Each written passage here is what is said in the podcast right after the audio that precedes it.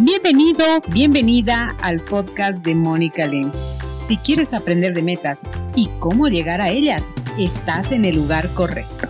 Empecemos.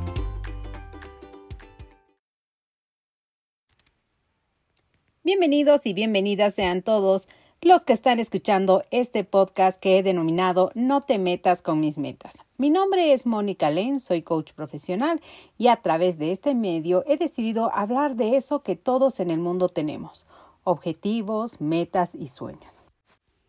Hoy un día muy lluvioso en la ciudad de La Paz, La Paz, Bolivia, a 3.600 metros sobre el nivel del mar, un día de varias tormentas, cielo nublado, sin embargo, hoy nada nos detiene y lo que he querido traerles el día de hoy en esta entrada vamos a hablar de el segundo hábito de los siete hábitos de la gente altamente efectiva que está sacado del libro del mismo nombre.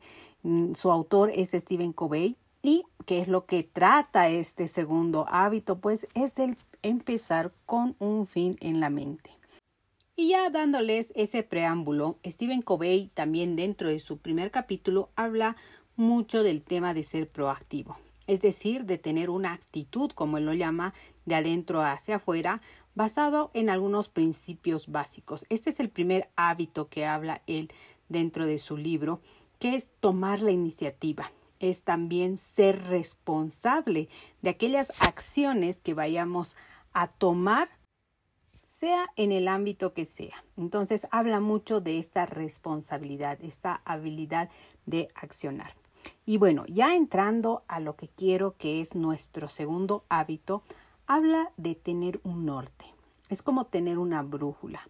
Habla de enfocar esto que te decía que es la proactividad hacia algunos valores que a través de estos valores pues vamos a llegar a los objetivos. ¿Y qué es lo que pretende Stephen Covey? Es entender también que tú te pongas en la situación de saber dónde estás hoy y para dónde estás yendo. Y eso se puede aplicar en diferentes dimensiones y en diferentes niveles de tu vida. Y es aquí eh, donde empieza Stephen Covey a eh, colocar interesante este libro, pues te pone a pensar que muchas veces Muchas veces nosotros estamos pues metidos en una oficina de 8 a 5 sin parar de trabajar, siempre contestando llamadas, viendo los emails, estamos en reuniones, muy metidos en nuestro computador. También tenemos infinidad de tareas por hacer en este tiempo. Tenemos distractores, de repente el WhatsApp, las redes sociales. ¿Y qué es lo que te dice el que esto que tú estás haciendo de 8 a 5 realmente no significa nada en tu vida a menos que estas acciones estén alineadas con lo que realmente quieres ser, es ese norte o lo que deberías estar haciendo. Y va a ser ahí una gran diferencia entre lo que es efectividad y eficiencia. Y también te dice que nosotros podemos ser muy eficientes y aplicar mil metodologías. De hecho, él habla mucho de que cuando aplicamos muchas metodologías para este tema de gestión del tiempo, pues también esto nos distrae y nos coloca siempre estar sobre lo urgente y no sobre lo importante. Entonces, ¿de qué sirve ser de alguna manera eficientes eh, si estamos yendo muy rápido, sin embargo estamos yendo muy rápido a un lugar equivocado eh, o definitivamente a ningún lado? Entonces, estamos siendo eficientes, dice Stephen Covey. Sin embargo, no estamos siendo efectivos. Y aquí empieza a aparecer una incongruencia muchas veces entre pensar y actuar. Él también te dice que eh, la primera creación se realiza en la mente, el pensar de las cosas. Y la segunda, pues ya es este hacer de las cosas. La primera te dice que es mental y la segunda que es física y tiene que haber una armonía entre las dos para que estas creaciones pues te hagan ser proactivo y no reactivo, ¿no? Entonces, en reactividad podemos estar yendo al trabajo mm, de repente solamente porque estamos en una carrera de ratas, como, como decimos. También te hace una gran diferencia entre liderazgo y gerencia. Y él te dice que, bueno, la gerencia se ocupa de temas de eficiencia, de hacer rendir el tiempo y los recursos. Sin embargo, aquí tú ya sabes cuál es el objetivo. En cambio, el liderazgo es saber cuál es el objetivo. Y en ese saber cuál es el objetivo también es este norte, ¿no? De empezar a descubrir por cuenta propia cuál es ese objetivo y hacerlo propio. ¿Qué es lo importante de este, de este pedazo y este fragmento del libro? Y por eso me parece muy interesante, es que cuando tú empiezas a leerlo, pues te coloca en una situación, ¿qué podemos decir que es una situación como límite? ¿Y qué es lo que te dice este ejercicio específicamente? Te invita a que te veas asistiendo al funeral de un ser querido. Te imagines también yendo en tu coche al velatorio o a la capilla, que estás aparcando y estás saliendo. Y mientras caminas dentro del edificio, adviertes las flores y también la suave música de órgano que suena. Ves los rostros de amigos y parientes y sientes también esa pena compartida de la pérdida y la alegría de haber conocido al difunto. Todo eso lo empiezas a encontrar ahí. Cuando llegas al ataúd y miras dentro, de pronto queda cara a cara contigo mismo.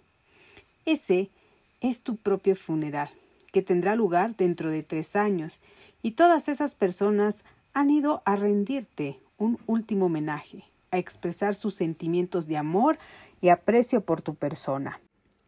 Cuando tomas asiento y esperas a que comience el servicio religioso, miras el programa que tienes en la mano. Y habrán cuatro oradores. El primero pertenece a tu familia, la familia inmediata y la extensa. Hijos, hermanos, hermanas, sobrinos, sobrinas, tíos, tías, primos, abuelos, que han viajado desde distintos puntos del país.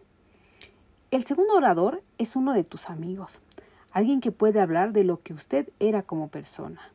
El tercer orador es un colega o compañero de trabajo tuyo. Y el cuarto proviene de tu iglesia o de alguna organización comunitaria en la que tú has servido. ¿Qué te invita a hacer este ejercicio? A que te vayas preguntando y pienses profundamente qué es lo que te gustaría que uno de esos oradores dijera sobre ti y tu vida, qué tipo de esposa, madre, padre, hijo, le gustaría que reflejaran esas palabras, qué clase de hija o primo, o qué clase de amigo o amiga, qué clase de compañero de trabajo ha sido en el pasar por la vida.